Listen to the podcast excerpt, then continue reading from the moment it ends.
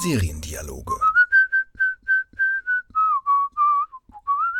Ein DVDL-Podcast von Ulrike Klode. Herzlich willkommen zum DWDL-Podcast Seriendialoge mit Ulrike Klode. Es ist Zeit fürs Staffelfinale. Und wer sich jetzt fragt, ob die Staffel wirklich nur fünf Folgen hatte oder ob er welche verpasst hat, ja, es waren diesmal wirklich nur fünf Folgen. Aber im Herbst gibt es neue, versprochen. Kommen wir zurück zum Thema. Es geht um Finalfolgen. Die sind ja eigentlich immer was Besonderes. Weil ich hier im Podcast aber anders als bei Serien nicht mit Cliffhangern oder ganz dramatischen Wendungen arbeite, habe ich mir ein besonderes Thema überlegt, über das wir heute finalwürdig sprechen könnten. Und zwar die Entwicklung der Nerdfigur. Seit einigen Jahren spielt der Nerd-Charakter eine wichtige Rolle in Serien. Und dafür habe ich mir jemanden eingeladen, der sich seit Jahrzehnten intensiv mit dem Nerdtum auseinandersetzt, Christian Stöcker. Hallo Christian. Hallo. Schön, dass du Zeit hast für eine kleine Serienplauderei. Sehr gerne. Christian Stöcker ist Psychologe, Journalist und seit Herbst 2016 Professor für digitale Kommunikation an der Hochschule für angewandte Wissenschaften in Hamburg. Davor war er lange Jahre bei Spiegel Online und hat fünf Jahre lang das Ressort Netzwelt geleitet. Mhm. Also ein absoluter Nerd-Experte, genau. würde ich mal die, sagen. Die, das Zentralorgan des äh, deutschen Nerdtums im Mainstream-Journalismus sozusagen. Das Ressort Netzwelt meinst du? Das ja. Zentralorgan? Und wir sprechen heute über ganz unterschiedliche Nerds in Serien. Wir haben eine ganz lange Liste mit Serien und ich bin gespannt, ob wir am Ende wirklich alle abhaken können oder ob wir uns an einer festbeißen. Schauen wir mal. Aber genau, das sehen wir dann ja. Kurz noch etwas vorweg. Ähm, Im Amerikanischen gibt es eine Unterscheidung zwischen Nerd und Geek. Ähm, die hat sich im deutschen Mainstream bisher nicht durchgesetzt, weswegen wir uns hier im Gespräch auf den Begriff Nerd beschränken für alle Hörer und Hörerinnen, die jetzt meinen, aber es gibt doch auch noch Geeks. Ähm, und damit klar ist, worüber wir hier reden, zuerst einmal die Bitte an dich, Christian. Kannst du kurz erklären, was einen Nerd ausmacht? Ja, das kann man auf verschiedenen Ebenen definieren, glaube ich. Also ähm, ich glaube, die sauberste und am wenigsten beleidigende Definition wäre, ist jemand, der tief bohrt, also jemand, der sich mit bestimmten Themen extrem intensiv auseinandersetzt und dafür möglicherweise manche andere ein bisschen vernachlässigt. Aber ich glaube, als popkultureller Topos ist es schon eher so eine Ansammlung von so bestimmten Merkmalen und Interessen. Also vielleicht tendenziell eher äh, mathematisch, seriell äh, denkend als ganzheitlich künstlerisch. Ähm, mutmaßlich Brillenträger interessiert sich für Computer mehr als für Sport. Und dann interessiert er sich für Dinge, die eben so als spezielle äh, Attribute der Nerdkultur gelten, die wiederum mit noch einem anderen Aspekt zu tun haben, nämlich so ein bisschen so dem, ich sag mal, Jungs Jugendzimmer. Ähm, also Superhelden, hm. Fantasy, Science Fiction, äh, The äh, Theorien über Paralleluniversen etc. etc. Also so ein bisschen ein abseitig äh, eskapistischer Medienkanon, würde ich sagen, gehört für mich auch irgendwie dazu, mhm. zum okay. Komplex Nerd. Okay, oh, das ist ja sehr komplex. Ich glaube gar nicht, dass wir das in seiner ganzen Komplexität jetzt erfassen werden. Na, mal gucken. Okay, eigentlich wollen wir uns ja eher um die letzten zehn Jahre kümmern, aber ähm, wir gehen jetzt trotzdem einmal zurück in die 80er Jahre. Mhm. Und, und, zwar, weil du vorgeschlagen hast, dass wir auch ähm, kurz über Trio mit vier Fäusten reden genau. sollten. Das ist ja eine Actionserie.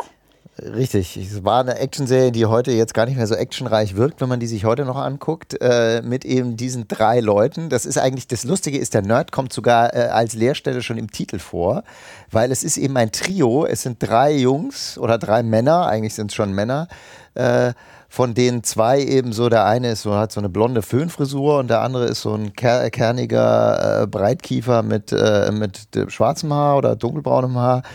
Das sind die vier Fäuste. Und der dritte ist eben eine Figur namens äh, Murray, der auch so eine richtige äh, Nerd-Brille aufhat. Und äh, weiß ich noch genau, der im Vorspann immer äh, vorkommt als der Idiot, der irgendwie sich im Auto, im Cabrio nach hinten umdreht.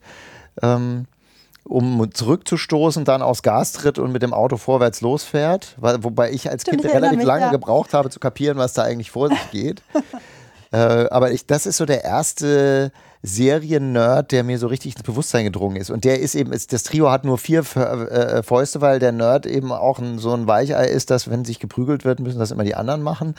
Aber er ist schon auch, der ist so ein bisschen so Comic Relief und so ein bisschen so eine Witzfigur, aber er ist schon auch gelegentlich derjenige, der irgendwie noch irgendeine schlaue Idee hat oder irgendwas kann, was die anderen nicht können oder so. Also ein richtiger, sowohl phänotypisch als auch funktional Proto-Serien-Nerd in meinen Augen, Murray.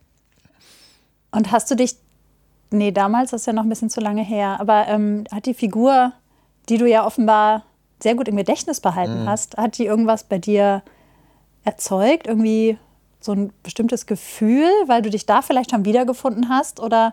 Ja, das kann ich gar nicht mehr so genau sagen. Also, das waren ja damals, ich meine, das war ja so die Zeit, also äh, Trio mit vier Fäusten war, glaube ich, sozusagen der Nachfolger im Abendprogramm des öffentlich-rechtlichen Fernsehens. Von, ja, im ZDF lief das. Von, genau. von Ein Colt für alle Fälle. So. Und ähm, das waren eben, äh, wir waren Kinder und diese Serien haben von Erwachsenen gehandelt. Und ich habe jetzt nicht so starke Identifikationsgedanken irgendwie in dem Zusammenhang. Aber ich glaube schon, dass ich den Murray als Figur einfach, ich fand den einfach witzig. Mhm. Ich bin mir übrigens gar nicht so ganz sicher, wer den gespielt hat. Äh, oh, ach, ich habe ja hier so ein, ich habe immer so ein Factsheet, ähm, wo wir solche Sachen nachgucken können. Moment. Tom Bray. Ah, okay. Sagt mir gar nichts. Ja, mir auch nicht. Weil ich habe ihn nämlich sozusagen in meiner Erinnerung verschneide ich irgendwie sein Gesicht mit dem von Rick Moranis, der äh, auch immer irgendwie so Nerdfiguren mit Brillen gespielt mhm, hat. Ja. Und so ein bisschen stelle ich mir jetzt im Rückblick Murray vor. Ich habe schon ewig nicht mehr Trio mit vier Fäusten gesehen, aber offensichtlich äh, sieht er halt so ein bisschen so ähnlich aus. Ne? Halt so ein kleiner Kerl mit, mit Brille. Aber spannend, dass du, äh, dass du dich so stark an die Figur erinnerst. Mhm. Weil ich habe das früher auch gesehen und ähm, fand es auch witzig, dass es halt drei Leute waren, aber nur vier Fäuste. Mhm. Aber ich habe mir nie Gedanken über Murray gemacht. Der erste Nerd der genau, neueren der Seriengeschichte. Jetzt machen wir mal einen großen Sprung und zwar ins Jahr 2006 nach Großbritannien. Da läuft mit ähm, The IT Crowd eine Serie an, in der gleich zwei Nerds im Mittelpunkt stehen, mhm. die auch überhaupt nicht gut kämpfen können, wie man mehrfach sieht. Ähm, und zwar geht es um die beiden IT-Mitarbeiter einer großen Firma. Hast du dich damals in einem der, das ist ja jetzt ähm, elf Jahre her, in einem der beiden Charaktere Roy und Moss wiedergefunden? nee, also da muss man auch sagen, ich glaube nicht, dass das irgendjemand kann. Also da muss man schon relativ extrem drauf sein, um sich mit Roy oder Moss identifizieren zu können, weil die ja auch beide ganz schön dämlich sind. Ne? Das muss man schon sagen. Also sie haben so, jeder hat so seine Spezialbegabung, aber die geraten ja auch immer in so unfassbar peinliche Situationen. Also das ist ja, IT-Crowd ist ja durchaus auch so aus dem Genre, sagen wir, der Fremdschäm-Comedy, würde ich sagen.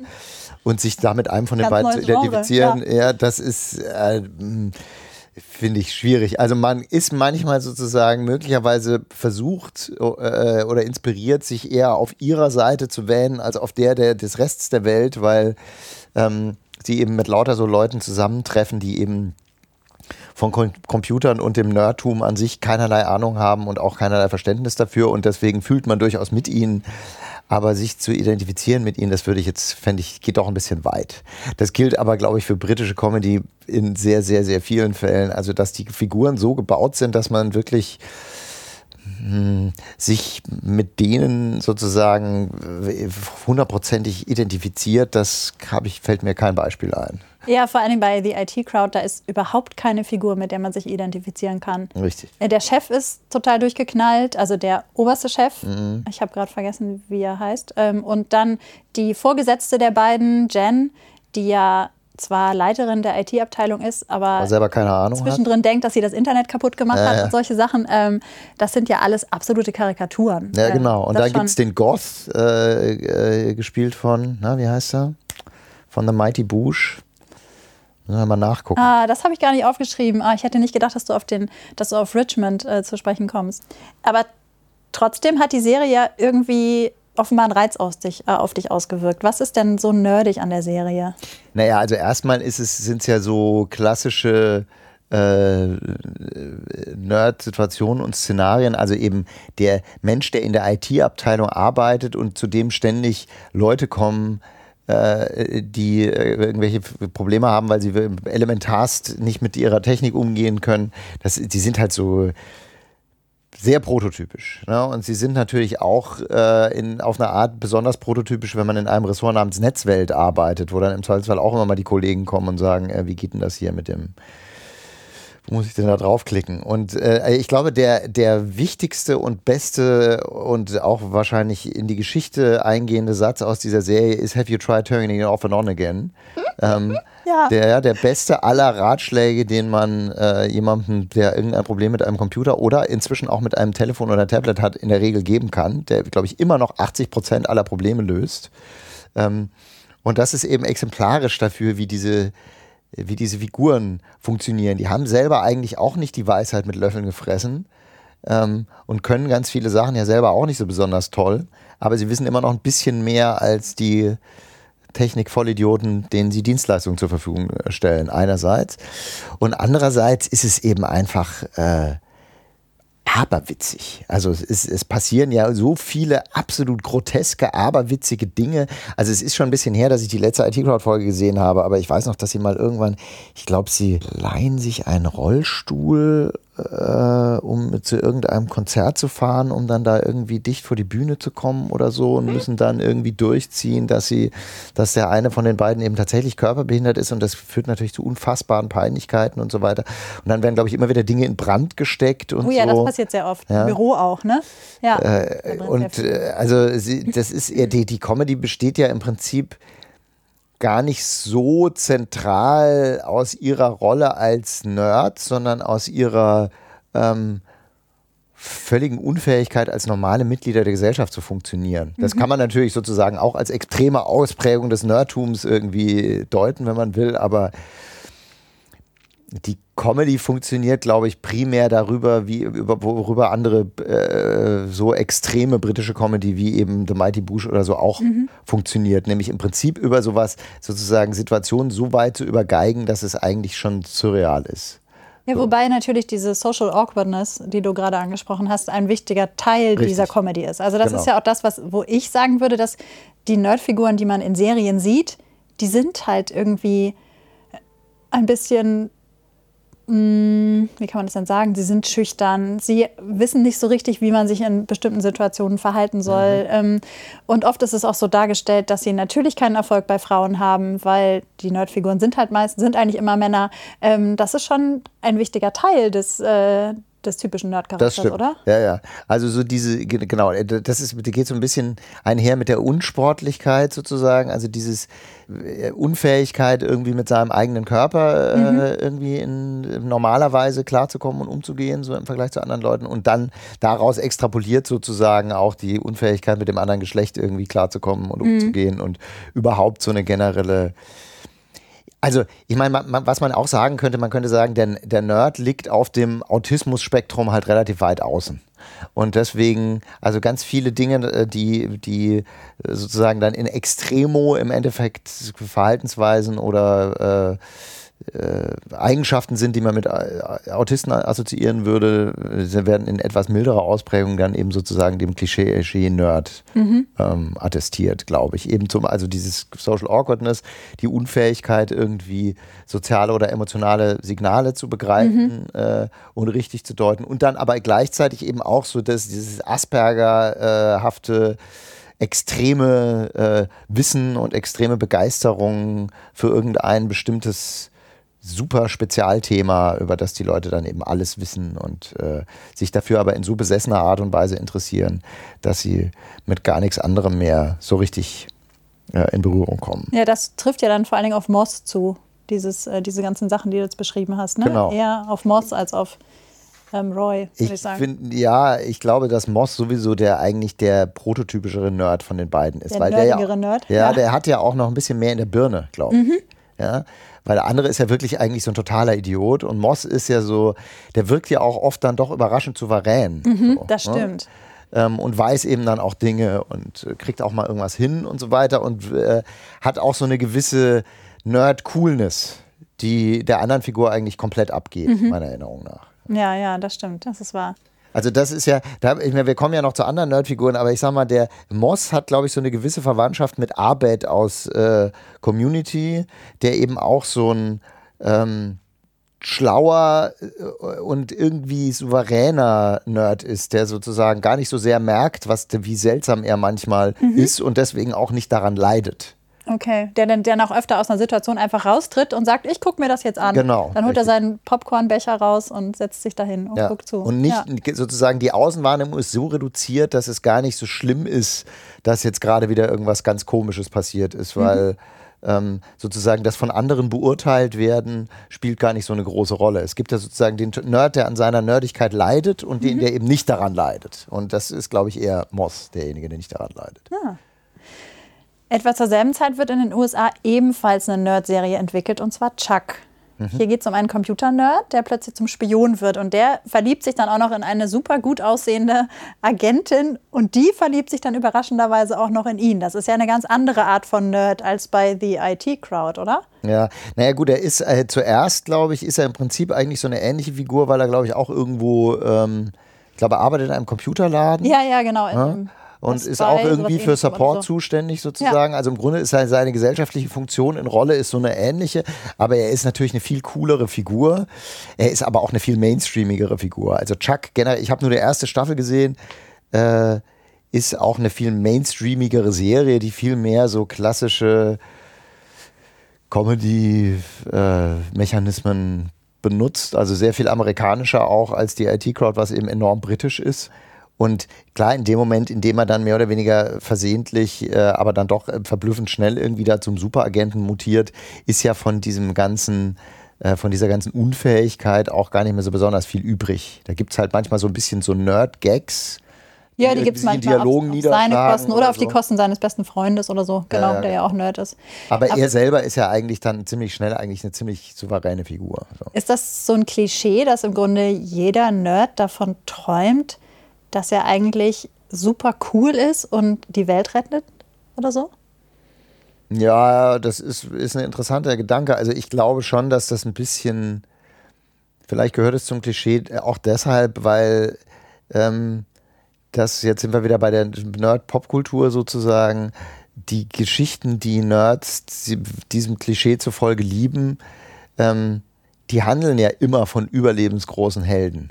Ja, entweder von Superhelden oder von Fantasyhelden oder von Science-Fiction-Helden, die immer ja sozusagen Übermenschliches vollbringen und möglicherweise ist sozusagen das der, der, der Widerschein der wahrgenommenen eigenen Unzulänglichkeit und deswegen sozusagen das Streben danach eigentlich oder der heimliche Wunsch selber eben auch eigentlich zu einem Superhelden mutieren zu können. Ja.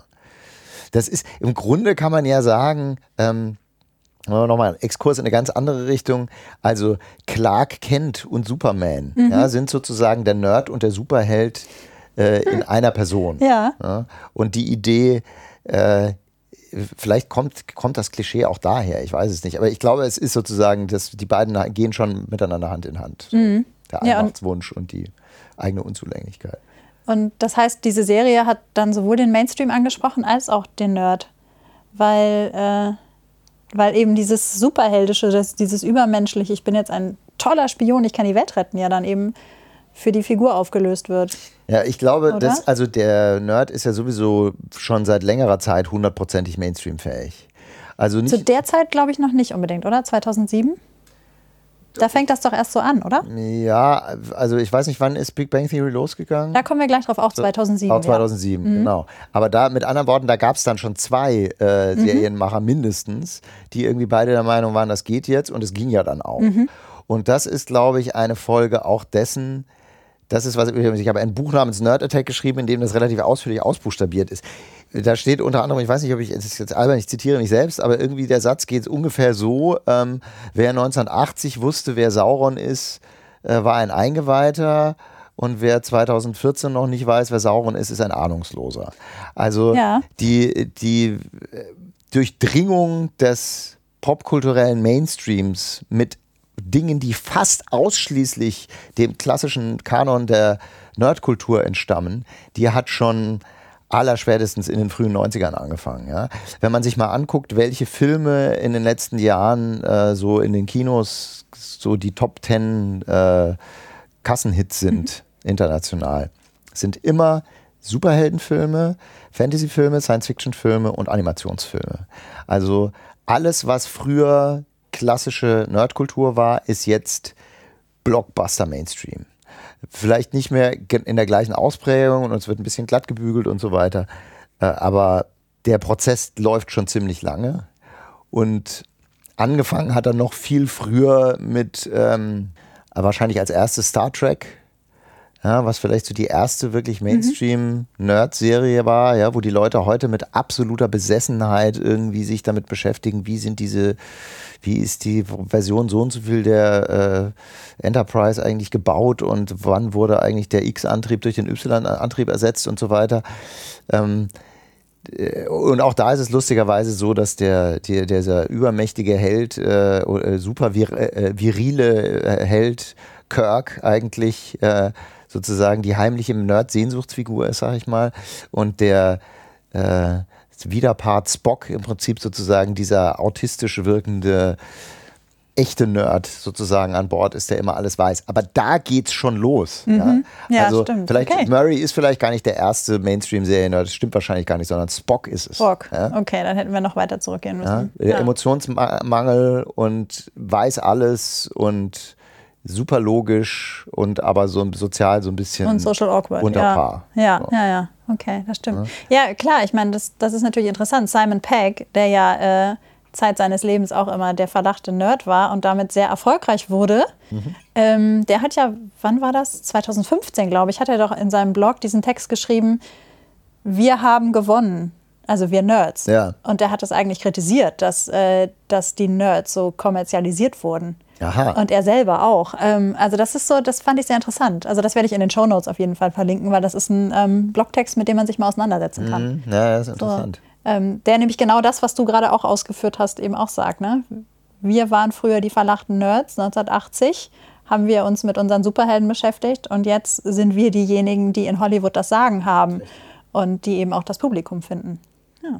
Interessanterweise übrigens, da gibt es ja eine parallele Entwicklung, das machen wir, brauchen wir jetzt nicht lange drüber zu reden, weil es gar nichts mehr mit Fernsehserien zu tun hat, aber äh, die Nerds haben ja auch sonst überall gewonnen. Ja, klar, also da kommen wir auch die, gleich noch zu. Äh, ja, ich sag mal, Zuckerberg, Gates, äh, Brin, Page, die Leute, die jetzt die mächtigsten und reichsten Unternehmen dieser Welt führen, das waren alle Nerds. Vielleicht außer Steve Jobs. Ja, der, der Apple-Nerd war halt Steve Wozniak und Jobs war eigentlich sozusagen der war nie voll quali qualifizierter Nerd. Aber, aber alle nicht. anderen, die ich gerade aufgezählt habe, trifft das auf jeden Fall zu. Ja, dazu kommen wir auch gleich noch. Mhm. Lass uns kurz noch einen Umweg über Big Bang Theory machen. Mhm. Die hast du ja gerade auch schon angesprochen. Bei Chuck gibt es eben diese gut aussehende Frau, die sich in Chuck, den Nerd, der ja auch Spion ist ähm, und erfolgreich ist, verliebt. Ähm, und bei Big Bang Theory wird diese, dieses Thema ja noch weitergetrieben. Mhm. Wir haben einen Nerd, einen echten Nerd, der auch verlacht ist und der keine Superheldenfähigkeiten äh, hat und auch kein Spion ist, der verliebt sich in eine sehr gut aussehende Frau und er kriegt sie sogar. Mhm. Ähm, und das ist ja im Grunde war das am Anfang nicht das Hauptthema, aber es war schon ein wichtiges Thema und es wurde jetzt ja in den letzten Jahren immer mehr zum mhm. Thema. Im Grunde ist es ja eine reine Rom-Com jetzt so noch Richtig. geworden.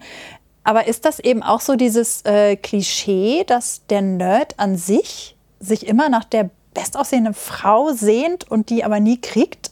Also das ist doch irgendwie auch ein seltsames Klischee, oder? Ja, also da ist ja Big Bang Theory in mehrerer Hinsicht interessant, weil da, also der echte Vollblut-Nerd in dieser Serie ist ja nicht Leonard, den du jetzt gerade ansprichst, mhm. sondern Sheldon. Ja, ja das stimmt. Ja. Sheldon ist ja der, der auch am Anfang diese Serie in Wirklichkeit so großartig gemacht hat. Leonard ist ja im Prinzip der Langweiler mhm. und Sheldon ist der Extremist ja, der ja im Prinzip auch für die eigentlich die wahren Comedy-Anlässe sorgt mit seinem Extremismus, der am Anfang wirklich auch, da sind wir jetzt wieder beim Autismus-Spektrum, echt ganz, ganz weit draußen ist, was so seine sozialen Umgangsformen angeht und auch seine Bereitschaft, ähm, sozusagen völlig aus Versehen äh, Leute vor den Kopf zu stoßen. Mhm. Immer zu.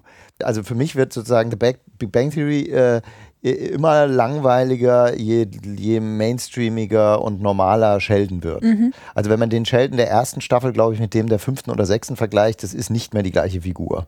sondern sie haben ihn langsam, aber sicher zu einem gemacht, der tatsächlich in sozialen Kontexten irgendwie eigentlich tatsächlich funktionieren kann und der ja auch plötzlich sowas wie Mitgefühl oder sowas empfindet, was am Anfang eigentlich überhaupt nicht. Ja, und auch eine Frau ja, findet, wofür er sich vorher genau. überhaupt nicht interessiert hat. Aber ja. Sheldon ist ja eben die Frau, die Sheldon findet, die ist jetzt, sag mal, die besticht jetzt nicht primär durch ihre äußeren Vorzüge, sage ich jetzt mal ganz mhm. vorsichtig. Ähm, also der, dem wahren Nerd sozusagen die, oder dem Extrem-Nerd in dieser Serie bleibt das egal. Das ist ja zumindest, das finde ich ganz sympathisch. Mhm. Aber auch der andere, äh, es, ist ja, es sind ja alle vier, also der äh, indischstämmige Raj, der ähm, ich weiß nicht, wann sich das ändert, aber er irgendwie ganz viele Staffeln lang nur mit Frauen reden kann, wenn er vorher Alkohol getrunken hat. Mhm, mhm. Ja, ähm, ich weiß auch gar nicht mehr, welcher Staffel das ist, ja. Und der, äh, der ja, so ein bisschen ähm, B-Nerd, weil er ist ja nur ein Anwendungswissenschaftler, Wolowitz, der aber ja dann eine, auch eine äh, nicht nur sehr intelligente, sondern auch eigentlich auch sehr attraktive äh, Frau abkriegt. Ne? Ähm, aber du, du hast ja gesagt, also im Grunde diese Serie verwandelt sich über die Zeit in eine Rom-Com und dadurch wird sie dann auch immer langweiliger, mhm. weil sozusagen das, dieses krasse, der Nerd kollidiert mit der Gesellschaft und es ist ihm völlig egal, was die Gesellschaft über ihn denkt, also in, insbesondere in der Gestalt von Sheldon, das wird halt, tritt halt immer weiter zurück und dadurch wird es auch immer uninteressanter, finde mhm. ich. Aber es eben, vielleicht sind wir dann wieder bei Simon Peck, eben dann doch für ein äh, möglicherweise breiteres Publikum dauerhaft interessanter. Keine Ahnung, ich weiß gar nicht so genau, wie erfolgreich Big Bang Theory eigentlich noch ist. Wahnsinnig ja. erfolgreich immer noch. Die haben ja gerade Verträge unterschrieben für zwei weitere Staffeln. Mhm, okay. Ja, das ist schon. Und das ist auch die einzige Sitcom, die gerade richtig gut funktioniert. Die anderen Sitcoms, die dröppeln alle so vor sich hin. Also der, da ist offenbar dieses, äh, dieses ähm, was mir auch total missfällt, dieses Verändern in einer Romcom ähm, hat dem Publikum jetzt nicht so einen großen Abbruch getan. Nee. Also die haben ein bisschen verloren, aber das liegt daran, dass halt gerade die Konkurrenz halt einfach so riesig ist. Ja. Ja, es ähm, ist so ein bisschen, haben sie, äh, sie haben halt Friends draus gemacht, ne? wenn man so will. Und Friends war natürlich auch wahnsinnig erfolgreich. Also es gibt halt für diese Art von Erzählung vielleicht dann doch noch ein breiteres Publikum. Ja, ne? das kann so gut sein. sein. Aber äh, wenn wir uns nochmal ähm, den Anfang von Big Bang Theory angucken, da gibt es ja wohl so Lacher, sowohl Lacher ähm, auf Kosten der Nerds als auch ähm, auf Kosten der normalen Menschen. Mhm. Ähm, das ist irgendwann auch, das hat sich irgendwann auch verändert.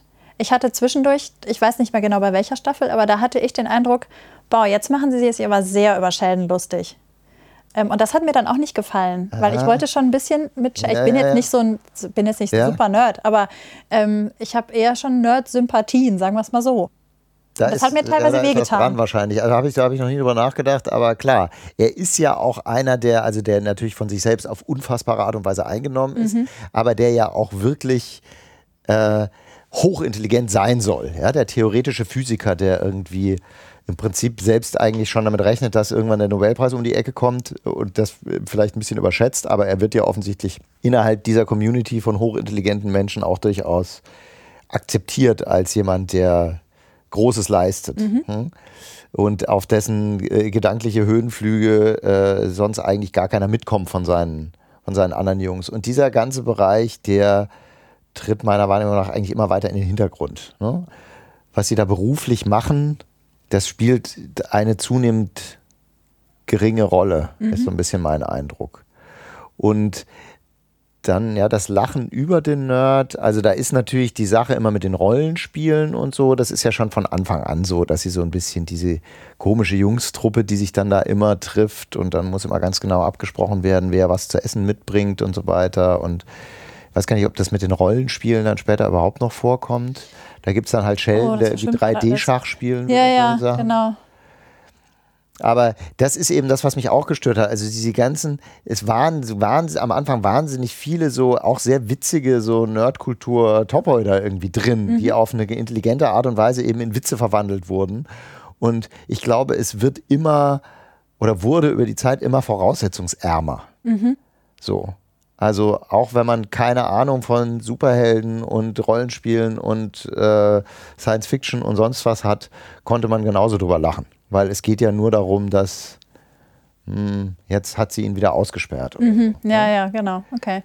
Das, das quasi mehr für Leute, die sich eher mit Penny identifizieren würden. Richtig. Äh, die Witze gemacht wurden. Genau. So. Genau. Ja. Ja, hat sich halt verändert.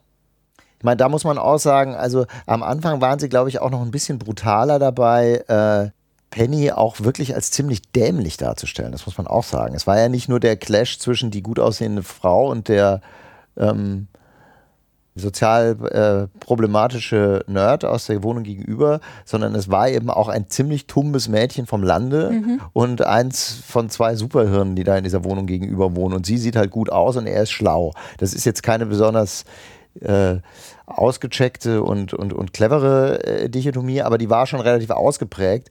Und Penny ist, glaube ich, auch, also in dem Maße, in dem äh, sozusagen die, der Nerd-Irrsinn von, von Sheldon und Leonard immer weiter runtergedimmt wurde, wurde sozusagen die Glühbirne von Penny, glaube ich, im Laufe der Staffeln immer weiter hochgedimmt. Ah, und deswegen, deswegen ist sie ja jetzt irgendwie auch plötzlich, kann sie ja auf Augenhöhe mit diesen beiden anderen Frauen, die beide Top-Wissenschaftlerinnen sind, irgendwie sitzt sie dann abends zusammen und trinkt äh, Cocktails und alle sind mhm. total glücklich. Womit ich nicht sagen will, dass nicht Leute, die äh, nicht äh, äh, Biochemikerinnen sind, nicht mit, mit Biochemikerinnen befreundet sein können. Aber es ist, es fällt mir schon auf, dass so dieser extreme Kontrast, der wurde von beiden Seiten, glaube ich, runtergeschraubt. Ah, das wäre interessant, mal die Penny aus der ersten Staffel äh, mit äh, Bernadette und äh, Amy aus der zehnten Staffel oder so aufeinandertreffen zu ja. lassen.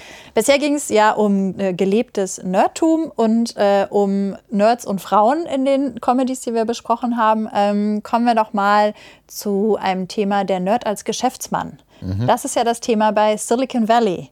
Du hast vorhin ja auch schon gesagt, die Nerds haben ja auch eigentlich die Macht, gerade wenn man sich im Silicon Valley umguckt.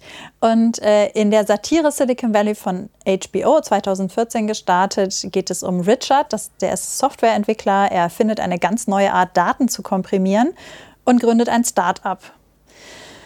Wie unterscheiden sich denn die Silicon Valley Hauptfiguren, also es ist ja nicht nur Richard, sondern der sammelt ja dann seine ganzen Freunde, die mit ihm zusammen das Start-up gründen, äh, um sich von äh, den IT-Crowdlern? Ross und Roy, Moss und Roy. Ja, weil die, das sind zwar auch Karikaturen, die Figuren bei Silicon Valley, aber sie sind nicht so extreme Karikaturen, würde ich sagen, sondern sie sind schon, und da, deswegen sind sie auch so komisch, äh, dann glaube ich doch verblüffend nah an realen Figuren, die es tatsächlich gibt im mhm. Silicon Valley. Das ist das eine. Und das andere, sie sind einfach wesentlich kompetenter. Also die fast alle. Also es, es gibt eine Figur, äh, Ehrlich, der äh, wirklich eigentlich ein absoluter Vollidiot ist, aber eben auch sozusagen ein dann gelegentlich überraschend sozialkompetenter Vollidiot. Und das ist eigentlich auch der Einzige, der gar kein richtiger Nerd ist. Das sind äh, die, nur die anderen. Ähm, aber die anderen sind eben alle, also die, dieser Richard ist halt im Prinzip eine Geniefigur. Der, wenn man so will, ist der am ehesten irgendwie der Sheldon dieser Serie. Und dann, was ich wahnsinnig interessant finde daran, ist, dass die Figuren, die es da gibt, ähm, die da in diesem Haus sitzen und gemeinsam an diesem Startup arbeiten, das sind alles irgendwie Klischee-Nerds.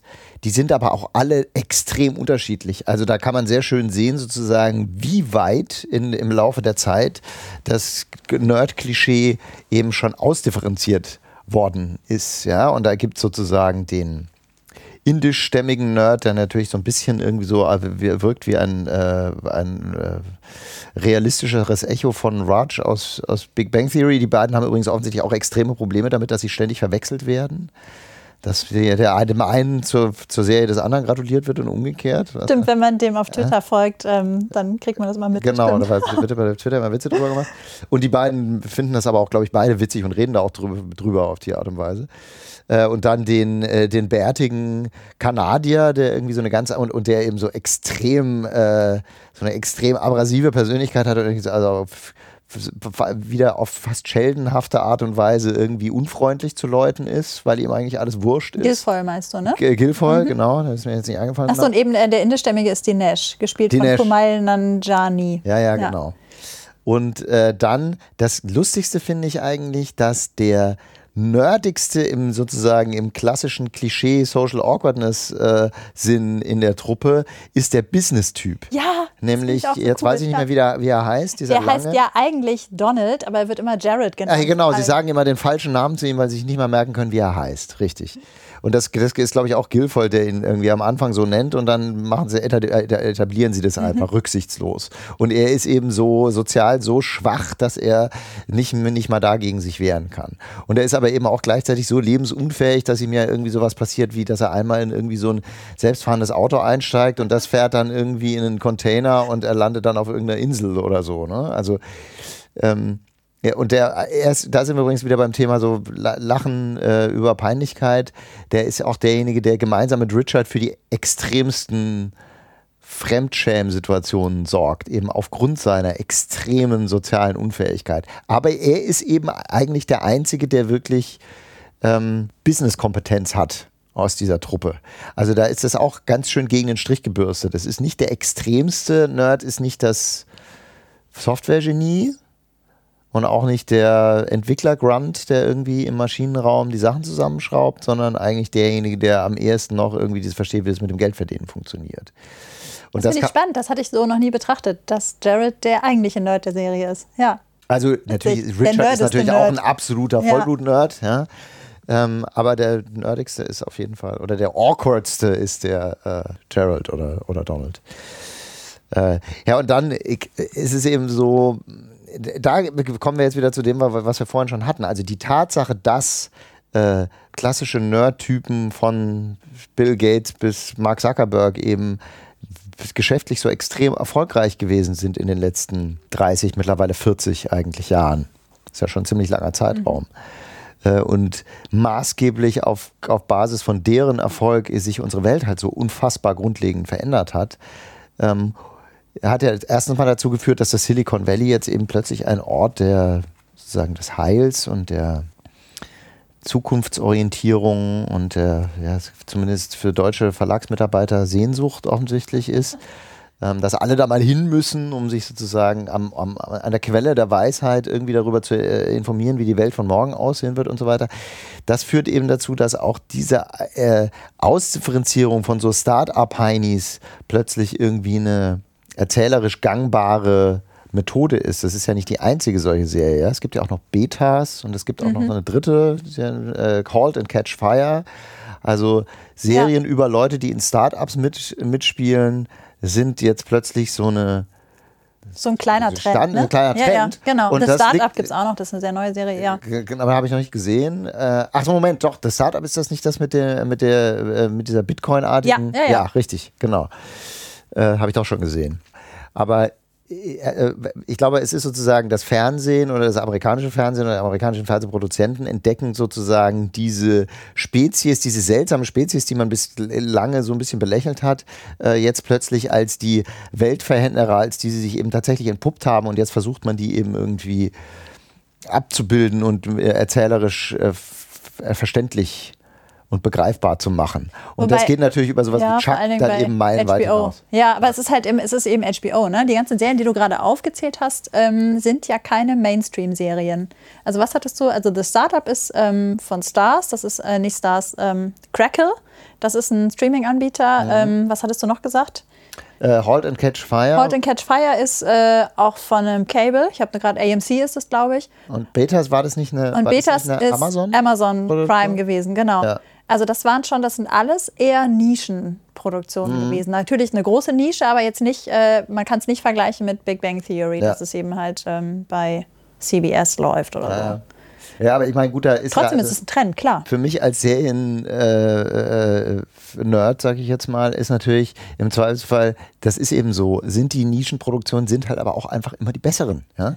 Also Big Bang Theory ist halt nicht so gut wie Silicon Valley. Silicon Valley ist absolut grandios und jedem wärmstens ans Herz zu legen, weil es einfach das bessere Big Bang Theory ist, weil es eben darauf verzichtet, sich in eine Rom-Com zu verwandeln und weil gleichzeitig natürlich da wiederum wirklich selbstbesessene Nerds am äh, Werk sind, die dafür sorgen, dass zum Beispiel zum ersten Mal in der Geschichte des Fernsehens irgendwie der Code, der auf Bildschirmen steht, tatsächlich realer Code ist, der irgendwie korrespondiert mit dem, was da, äh, was da tatsächlich äh, möglicherweise gerade entwickelt wird.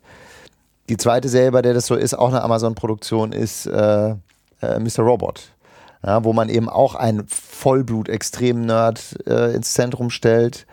Mit dem, Aspekt, den wir bis jetzt noch gar nicht haben, nämlich die Verschwörungstheorie und der Nerd haben ja auch noch so eine gewisse Verwandtschaft zueinander. Genau, ganz kurz. Ähm, Mhm. ähm, Mr. Robot ist äh, USA Network. Ist Ah. gar keine Amazon-Produktion. Nur, so, nur ist nur- bevor jetzt hier sich ganz viele Hörer und Hörerinnen aufregen. Okay. Aber jetzt äh, wollte ich dich in deinem Gedanken nicht weiter Fehler gemacht. unterbrechen. Fehler gemacht. Genau, also der, die Verschwörungstheorie haben wir dann mit Mr. Robot. Genau. Ja, und äh, bei Mr. Robot ist es eben auch so, dass zum Beispiel, also bislang ist es ja so, also da ist jetzt natürlich so ein bisschen die Überlappung zwischen Nerd und Hacker. Hm?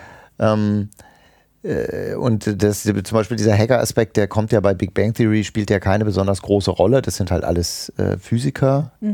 Ähm, äh, aber bei, natürlich sind also die Leute, die bei ähm, äh, Silicon Valley im Zentrum stehen, sind natürlich die überwiegend Hacker im weiteren Sinne, also eben Leute, die mit Code die Welt verändern.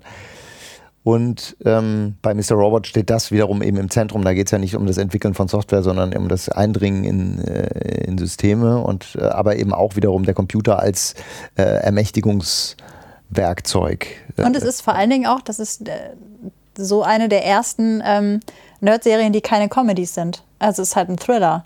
Genau. Ähm, das ist ja auch nochmal eine spannende Entwicklung, wenn man die Figuren betrachtet. Richtig, also im Thriller hat der Nerd natürlich, also gerade im Kino, auch schon seit vielen Jahren oder Jahrzehnten eine feste Rolle. Ja?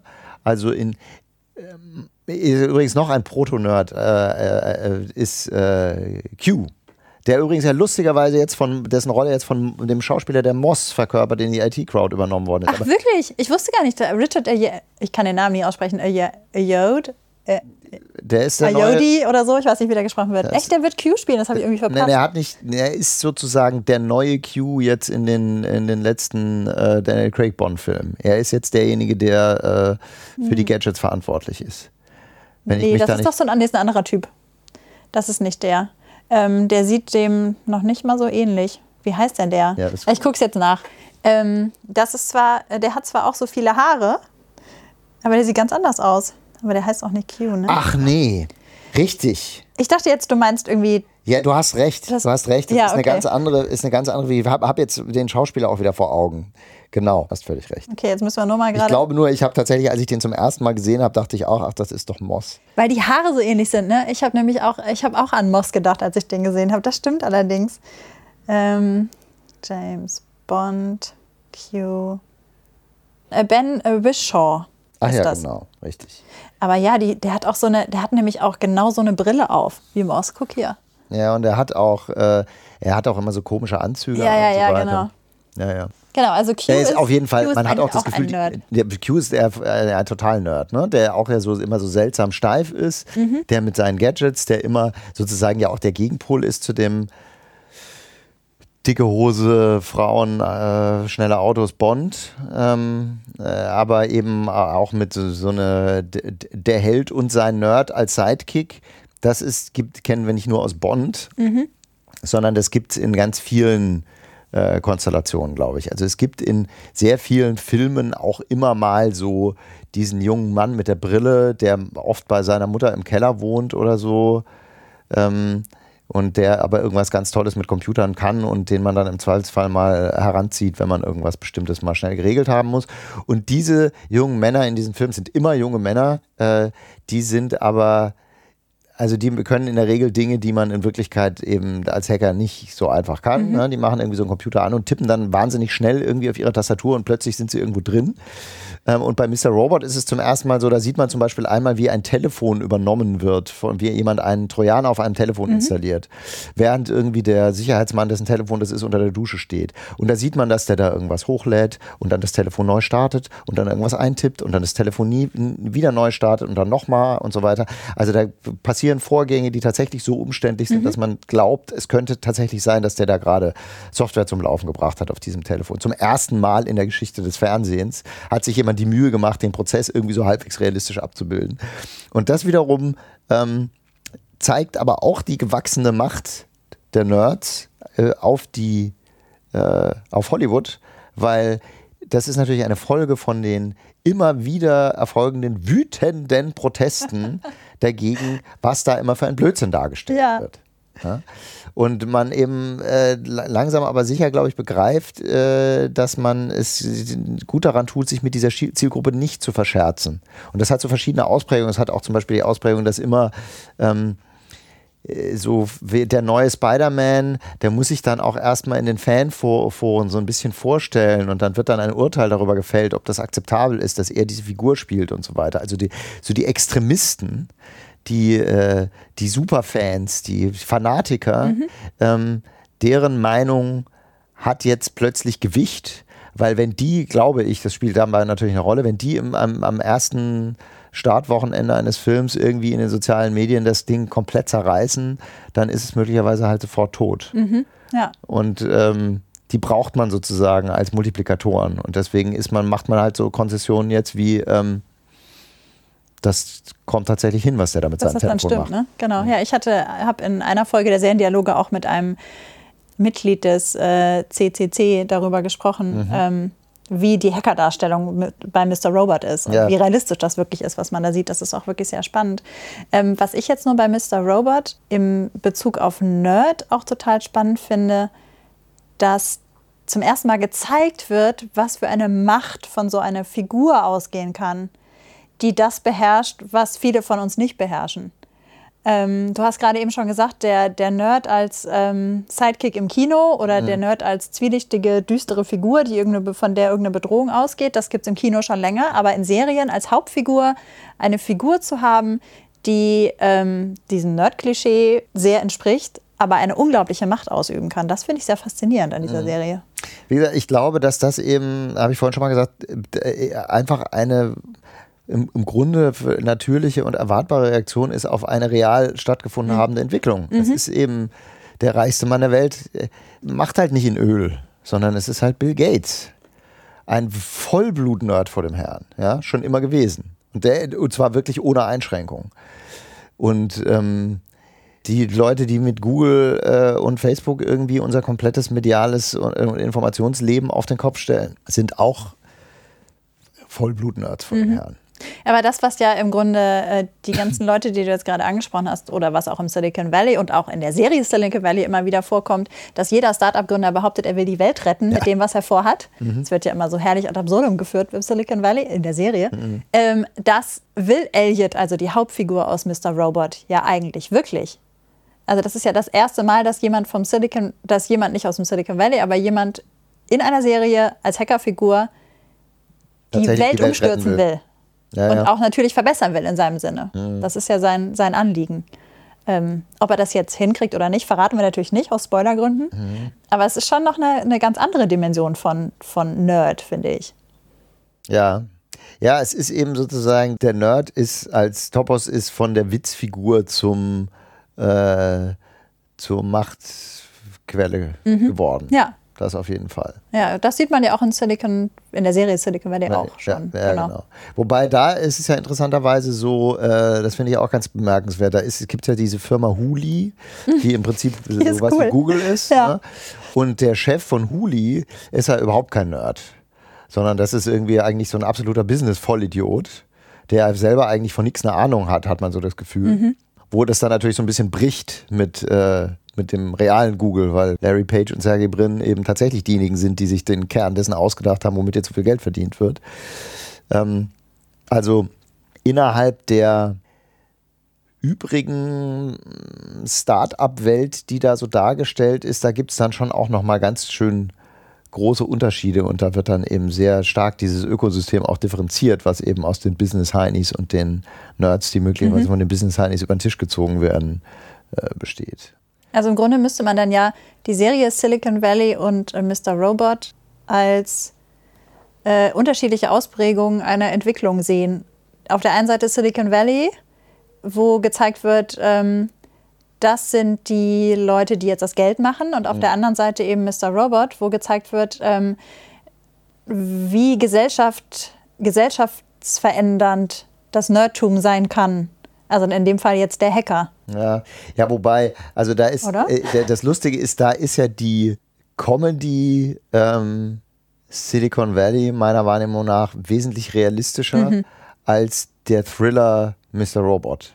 Ja, stimmt. Weil, also diese, äh, diese seltsame äh, Hacker-Truppe, das, das, kann man vielleicht sagen, der, mit der er dann da in Kontakt kommt, ähm, also für die gibt es ja so ein bisschen reale Entsprechungen vielleicht. Ja, das könnte jetzt irgendwas sein, was mit Anonymous zu tun hat oder so etwas extremere Splitter, äh, kleinere Gruppen, die äh, Lalsec oder so, die so im Laufe der letzten Jahre gab. Aber ich, mir ist jetzt keine Hackertruppe bekannt, die irgendwie tatsächlich weltverändernde Wirkungen entfaltet hätte. Mhm. Also am ehesten sowas wie äh, Wikileaks als Phänomen, was natürlich auch irgendwie mit dieser Hacker-Szene assoziiert ist. Aber da ist es jetzt auch nicht so, dass es irgendjemanden gibt, der irgendwie den Schalter gefunden hat, mit dem man dann irgendwie den Kapitalismus ausschaltet mhm. oder irgend sowas. Das, das, die Machtfülle, die dieser Figur Elliot oder ihrem, dem, dem Konglomerat von Leuten da irgendwie äh, in der Serie angedichtet wird, die ist, glaube ich, deutlich weiter von der Realität entfernt als die macht die Figuren in dieser Silicon Valley Serie tatsächlich. Mhm. Kommen wir nochmal zu einem ganz anderen Nerd, den du vorhin auch schon mal kurz angesprochen hast. Der ist nämlich kein Computergenie. Arbeit aus der Comedy Community. Also das ist ja eine Gruppe Studenten, mhm. die alle auf das Community College gehen und alle auf ihre Art irgendwelche Verlierer sind. Ja. Und Arbeit gehört auch zu der Gruppe von diesen Verlierern, aber er ist trotzdem Nerd. Was, was für eine Art Nerd ist Arbeit? Nee, Arbeit ist sozusagen in, äh, bei, bei dem, was ich eingangs gesagt habe, bei der, bei der äh, ursprünglichen ähm, engeren äh, Nerd-Definition, jemand, der tief bohrt, das trifft auf den einfach hundertprozentig zu. Mhm. So. Ja, das ist eben, eben jemand, der sozusagen Film und Serie äh, oder sagen wir mal Erzählen mit bewegten Bildern äh, irgendwie total durchdrungen und verinnerlicht hat. Und er ist ein Seriennerd, wenn man so will, ne? Oder ein Kino, Kino- und Seriennerd. Und gleichzeitig ist er eben, da sind wir wieder bei diesem äh, Thema Autismus-Spektrum, jemand, der auch manchmal etwas Schwierigkeiten hat, mit sozialen Signalen umzugehen und der sich manchmal völlig inadäquat äh, verhält und so weiter und äh, auch äh, eben erstaunlich schmerzfrei ist.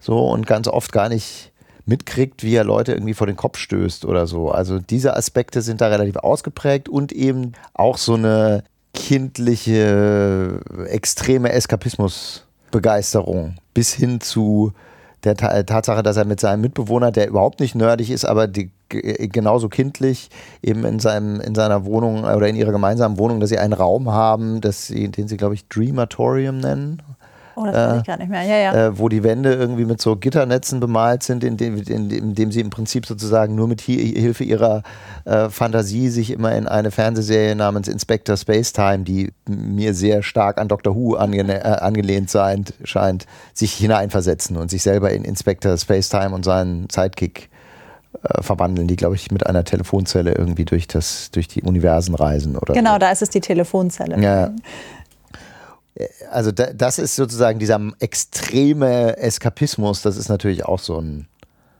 klassischer Kern-Nerd-Wesenszug, würde ich sagen. Und genau, Computer spielen bei Arbeit gar keine Rolle, aber eben die totale Systematisierung äh, von allem, was er so wahrnimmt. Mhm. Und zwar Systematisierung in Form von Topoi des Erzählens in Kino und Serie. Mhm. Und das macht ihn natürlich zu so einer grandiosen Figur, weil er eben ständig und deswegen, das ist auch, also die Figurarbeit ist das, was diese Serie Community in meinen Augen so großartig gemacht hat.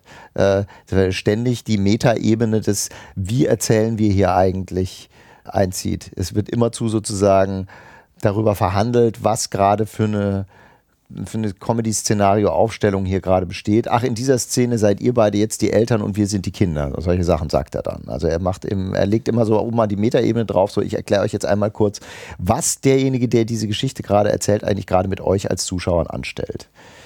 Deswegen ist er grandios. Und, aber er ist eben ein, nochmal wirklich eine ganz andere Art von Nerd. Und das, das, da sind wir wieder bei dem Punkt von vorhin. Da sieht man eben, wie großartig ausdifferenziert dieses Klischee mittlerweile ist. Mhm. Ja? Also wie viele verschiedene Arten von Nerd-Figur man jetzt machen kann, die aber alle, glaube ich, den meisten Leuten unmittelbar als Nerd-Figur erkennbar sind. Ja, das erschließt sich sofort. Mhm. Auch wenn man gar nicht unbedingt sofort mitkriegt, ähm, was für eine Art Nerd jetzt ist, aber schon wie Arbeit sich verhält. Da hat man schon das Gefühl, ja, okay, das ist eine Nerdfigur, wie man sie schon öfter mal erlebt hat. Mhm. Ja. Und, und bei Community ist es ja so, dadurch, dass die Figuren so unterschiedlich sind, ist da für jeden was dabei das ist ja so clever gemacht an äh, Community. Also wir haben da Jeff, den, äh, den Draufgänger, der auch die Gruppe anführt. Dann haben wir irgendwie Britta, die Feministin, die dann irgendwie doch nicht so richtig weiß, was Feminismus ist. Mhm. Ähm, und so weiter und so fort. Da kann man so ganz unterschiedliche Figuren durchdeklinieren. Das ist total toll geschrieben von Dan Harmon. Ich bin ein großer Fan von Community. Ja, ja Dan Harmon hat ja nach Community übrigens die auch jedem Fan von Nerd-Serien extrem ans Herz zu legende äh, Zeichentrickserie Rick and Morty gemacht von der es jetzt, glaube ich, bald eine dritte Staffel gibt. Die man, muss man sich unbedingt angucken. Die erste Folge gab es ja schon. Ähm, ja, die habe ich noch nicht gesehen. Die wurde spontan hab, veröffentlicht. Ich hab, ja, ja, ich habe es mir aufgehoben. Ich dachte, ich warte dann, bis alles am Stück verfügbar ist.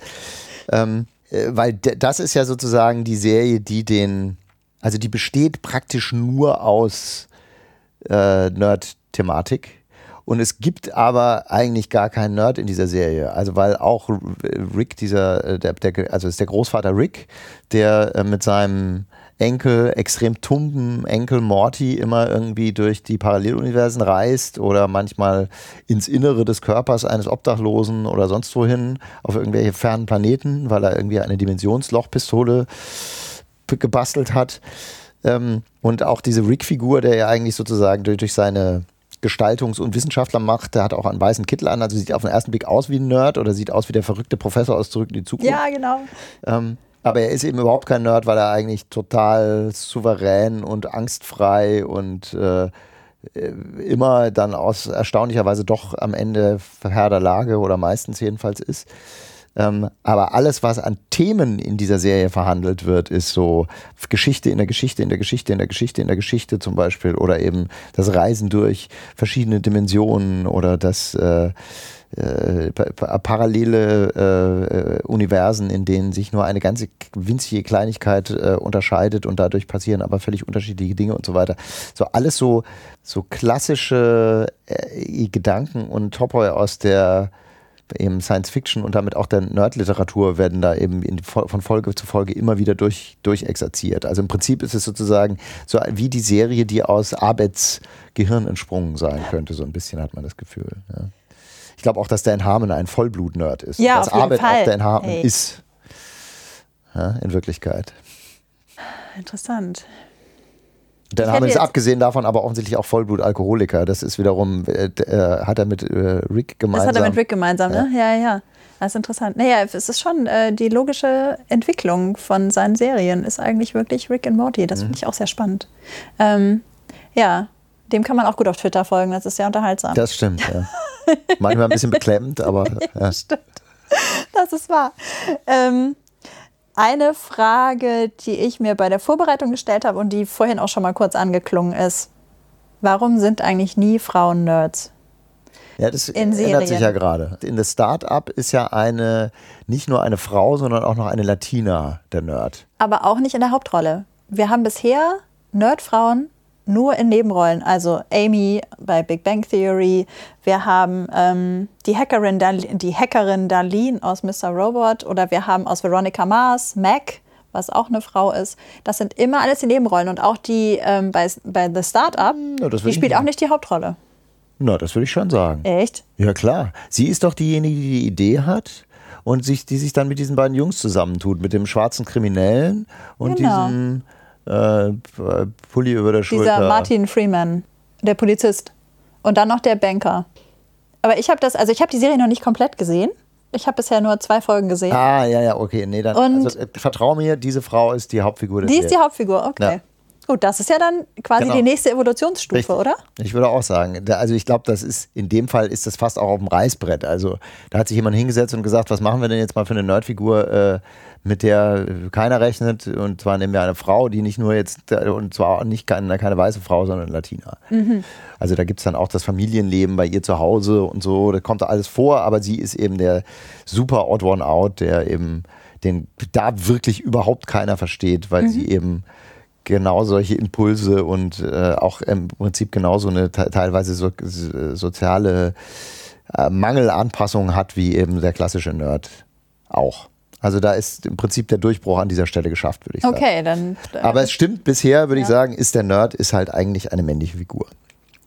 Bislang als mhm. Klischee. Und er wird auch als Klischeefigur, fürchte ich, noch ziemlich lange eine männliche Figur bleiben was natürlich irgendwie damit zusammenhängt, dass all diese Aspekte, über die wir da geredet haben, eben sozusagen so im klassisch gegendert eher, dass man die eher mit männlichen Figuren assoziiert als mit weiblichen. Mhm. So soziale Gehemmtheit ähm, und auf der anderen Seite so Ex Begeisterung für Naturwissenschaften und bestimmte Sachen. Ähm, also ich glaube schon auch, dass es wahrscheinlich nach wie vor mehr Männer gibt, die jetzt begeistert Science Fiction und Fantasy lesen als Frauen.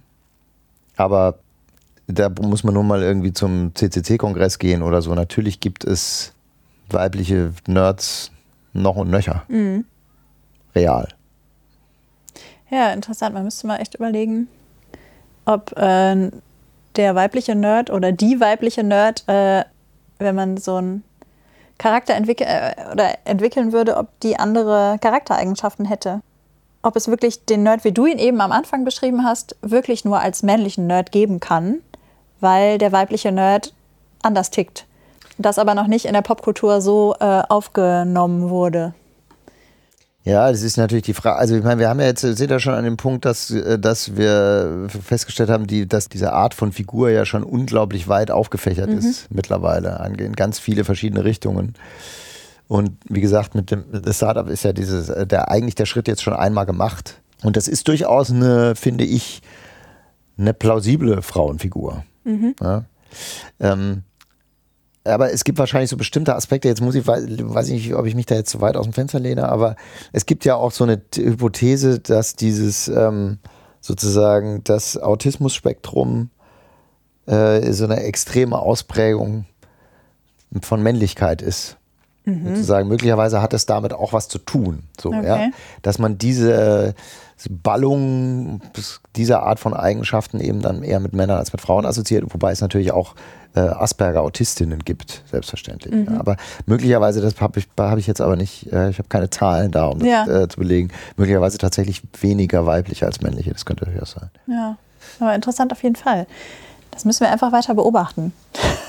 Lieber weiter Nerd-Serien gucken. Mhm. Ah, das macht so viel Spaß. Ach, die, die werden uns auch nicht ausgehen, glaube ich. Nee, glaube ich auch nicht. Das ist, äh, vor allem, wenn jetzt wirklich äh, die Frau als Nerdfigur entdeckt wird, dann gibt es da wahrscheinlich noch viele Spielarten, die dann erzählt werden.